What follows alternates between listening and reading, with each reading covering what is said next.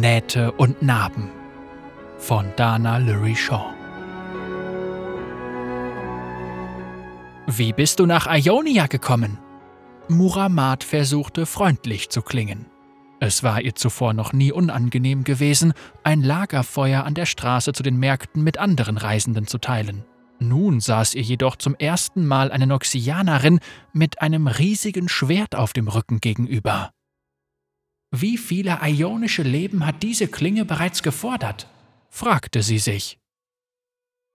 Die weißhaarige Frau sah ihren Vater kurz an, schluckte die verschmorten Paprika und den Reis, die sie im Mund hatte, hinunter und senkte den Blick auf ihren Teller. Ich bin in Noxus geboren, antwortete sie. Sie hatte einen deutlichen Akzent, doch ihre Satzmelodie war beinahe makellos. Seit dem Krieg war ich nicht mehr dort und ich habe auch nicht vor, zurückzukehren. Der Vater der Noxianerin, Asa Kunte, lächelte und legte ihr eine Hand auf die Schulter. Ihre Heimat ist jetzt hier, sagte er bestimmt. Muramat hatte Asa gefragt, ob er ein Lager mit ihr teilen wollte, bevor sie die schlafende Noxianerin auf seinem Weg gesehen hatte. Er hatte sie in diesem selben Tonfall als seine Tochter Riven vorgestellt und sein Kinn kampflustig nach vorn gereckt. Muramat hatte die Worte des seltsamen Mannes in jenem Moment nicht in Frage gestellt, doch das hieß nicht, dass seine Tochter über jeden Zweifel erhaben war. Du hast meine Frage nicht beantwortet, bohrte Muramat weiter, und die Glöckchen ihrer Heilmacherhalskette klimperten, als sie sich eine Tasse Tee eingoss. Was bringt dich an unsere Küsten, Riven? Riven hielt ihren Teller fest umklammert und ihre Schultern spannten sich sichtbar an. Ich habe im Krieg gekämpft. Eine einfache Aussage, beladen mit Trauer. Wie merkwürdig, Reue von einer Noxianerin zu hören. Warum bist du geblieben? fragte Muramat weiter. Warum bleibt jemand an einem Ort, an dem er und sein Volk so viel Leid und Zerstörung angerichtet haben? Krack! Rivens Teller zerbrach unter den heraustretenden Knöcheln und die verschmorten Paprika purzelten samt Reis zu Boden. Sie atmete hörbar ein, ließ die Scherben ebenfalls zu Boden fallen und verbeugte sich dann voller Reue. Ich bitte um Entschuldigung, murmelte sie und erhob sich. Ich werde dir diesen Teller bezahlen, und dann werden wir dich nicht weiter behelligen. Ich wollte nicht. Doch Muramat hörte nicht zu. Stattdessen wiegte sie den kaputten Teller in ihren Händen und hielt die Scherben an ihr Ohr, während sie sanft summte. Langsam passte sie ihre Stimme an und sprach so zum Geist in der Keramik. Als sie den richtigen Ton traf, kribbelte es in ihrem Hinterkopf und der Geist stimmte in ihr Summen ein. Muramat hielt den Ton, hob ihre Halskette an und ging die Glöckchen durch, bis sie das Richtige gefunden hatte, das in ihr Lied mit dem Geist einstimmte. Sie starrte das Glöckchen im Feuerschein an. Jedes einzelne war mit einem Symbol versehen, das erklärte, wie man einen Resonanzgeist heilen konnte. Dieses Symbol stand für Rauch, eine einzelne gebogene Linie, die zum Ende hin dicker wurde. Muramat hielt die Scherben über das Feuer, um sie im Rauch zu baden. Es dauerte nur Augenblicke, bevor sie sich erneut zusammenfügten. Nur ein paar kohlefarbene Nähte und Kanten zeugten noch von den Bruchstellen. Ich bin eine Heilmacherin, sagte sie und streckte den Keramikteller Riven entgegen, die große Augen machte. Kein Grund, etwas zu ersetzen. Riven nahm den Teller und sah ihn sich an. Wie funktioniert das? fragte sie und fuhr mit dem Finger über eine dicke schwarze Naht.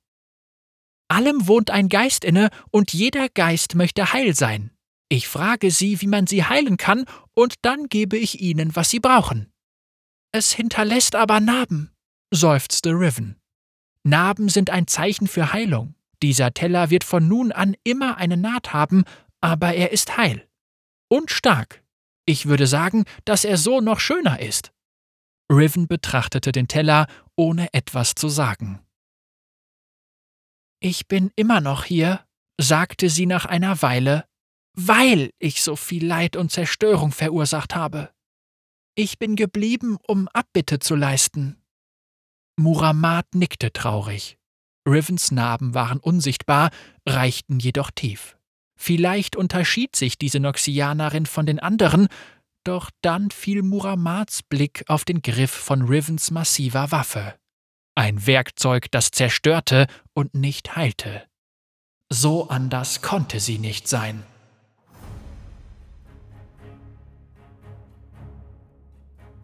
Ein dumpfer Schlag gegen die Seite ihres Wohnwagens riss die übernächtigte Muramat aus dem Schlaf. Banditen! Während Muramat nach ihrem schwersten Kessel griff, erinnerte sie sich, dass Riven darauf bestanden hatte, die Nacht über Wache zu halten. Doch die Heilmacherin hatte Erfahrung mit Räubern und kam auch selbst im Kampf zurecht. Als sie die Tür öffnete, sah sie jedoch, dass Riven ihre Hilfe nicht benötigte. Einer der Angreifer lag zusammengesackt vor dem Wagen. Riven stand umzingelt von drei gedrungenen Banditen neben dem Feuer. Sie hielt den riesigen Schwertgriff in der Hand und zu Muramats Überraschung war daran nur eine zerbrochene Klinge befestigt. Und doch war die Waffe noch gefährlich. Sie schien in Rivens Händen zu pulsieren, während sie auf den Angriff der anderen wartete. Muramat drehte sich beim Anblick dieser Klinge der Magen um. Es freute sie nicht, dass eine Noxianerin noch mehr ionisches Blut vergießen würde, und doch wandte sie ihre Augen nicht ab. Die Banditen stürzten sich auf Riven und schrien unzusammenhängend, doch sie trat einen Schritt nach vorne und warf sie mit einem Energiestoß ihrer Klinge zurück. Sie ließen ihre Waffen fallen und robbten dann über den Boden, um sie im Dunkeln wiederzufinden. Riven hätte sie alle niederstrecken können, wie Muramat klar wurde, doch sie tat es nicht. Stattdessen hob sie ihr Schwert, das unheimlich grün glühte. Die Magie schoss aus der Waffe heraus und warf einen Banditen zurück, sobald sie ihn berührte. Er ging in einer katatonischen Betäubung zu Boden. Die anderen waren mittlerweile wieder auf den Beinen und hielten ihre Waffen in der Hand. Riven streckte den Arm aus und glühende Metallteile rasten aus dem Wohnwagen auf die Noxianerin zu. Die Splitter ordneten sich um die Klinge herum an, so dass sie beinahe heil wirkte, obwohl zwischen den Einzelteilen weiterhin Lücken bestanden. Die Banditen stürzten sich auf sie. Oder sie versuchten es zumindest. Riven ließ die Waffe vor ihr niederfahren und ein plötzlicher Windstoß, der die Banditen gegen den Wagen blies, ließ sie alle bewusstlos werden. Ein Sieg ohne Blutvergießen. Muramat stieg vorsichtig über die überwältigten Banditen. Was hast du mit ihnen vor? fragte sie Riven, der kaum der Schweiß auf der Stirn stand. Riven zuckte mit den Achseln und ließ die Splitter ihres Schwertes auf den Boden senken. Ich fessle sie bis zum Morgen an einen Baum. Muramat starrte die Überreste der Klinge an. Sie wirkte nicht mehr so bedrohlich, jetzt, da sie gesehen hatte, wie Riven sie führte. Darf ich deine Waffe sehen? Riven runzelte die Stirn und trat einen Schritt zurück. Warum? Du musst sie mir nicht geben. Halte sie einfach hoch. Zögerlich hob Riven die Klinge an. Muramat schloss ihre Augen und summte. Was tust du da? fragte Riven alarmiert, als Muramat den richtigen Ton gefunden hatte.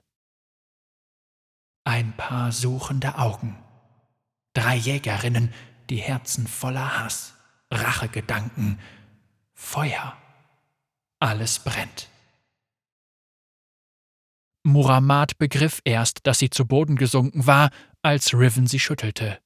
Geht es dir gut? Jemand, flüsterte Muramat mit trockener Kehle, sucht nach dieser Klinge. Nach dir. Riven wurde weiß im Gesicht doch ihre Augen gaben ihre Gedanken nicht preis. Was hast du getan, Muramat? flüsterte sie leise. Mein Misstrauen war falsch. Ich wollte als Entschuldigung dein Schwert heilen. Nein!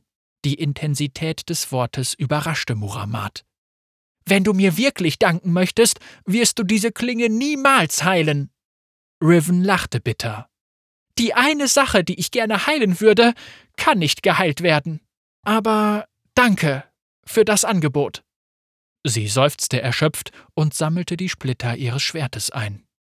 Du solltest dich wieder schlafen legen, wenn du morgen früh zum Marktplatz möchtest. Muramat nickte und ging langsam zu ihrem Wagen zurück. Als sie sich umschaute, saß Riven am Feuer und starrte in die Nacht. Nicht zum ersten Mal wünschte sich Muramat, sie wüsste, wie man Menschen heilt.